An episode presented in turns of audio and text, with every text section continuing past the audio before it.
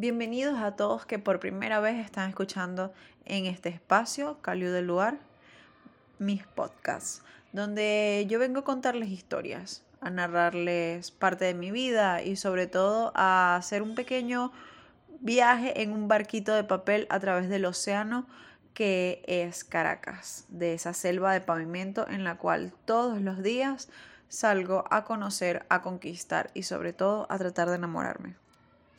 Hoy particularmente en camino a un lugar donde se llaman Las Flores, al final de la Avenida Fuerzas Armadas, he encontrado algo que ha llamado mi, mi atención de forma significativa.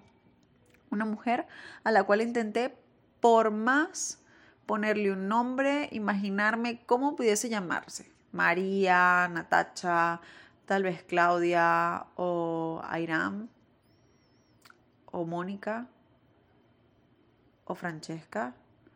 Pero la verdad es que no hallé ninguno que se adaptara a su imagen, a quién era, a lo que vi, a lo que me representaba.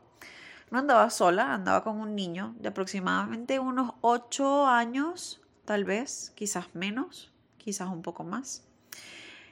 Y lo tenía sujeto con una especie de pechera a su cintura, como para que éste no saliera corriendo. Me llamó muchísimo la atención el hecho de que ella tenía en sus manos un pequeño cartón o un pequeño trozo de papel donde estaba coloreando dibujando un paisaje. El niño ya tenía otras réplicas en sus manos y al parecer su intención era subirse a la camioneta en donde yo iba a venderlos o a ofrecerlos por algo de dinero. Sinceramente, no sé dónde estarán ellos ahorita, no sé de dónde son o realmente cuáles son sus nombres o si esto que les estoy contando es cierto, realmente no lo sé.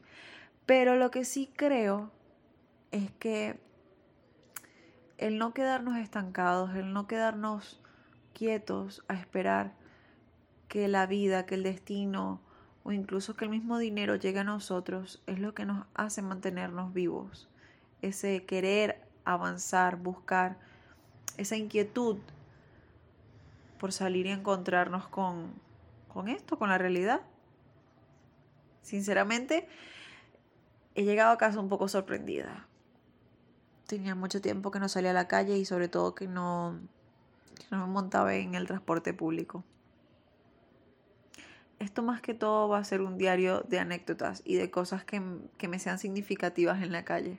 Estos podcasts van a ser para que todo aquello que navega en mis pensamientos puedan, más allá de escribirlos, puedan quedar guardados aquí y que alguien, cualquiera, de cualquier parte del mundo, simplemente pueda escucharme.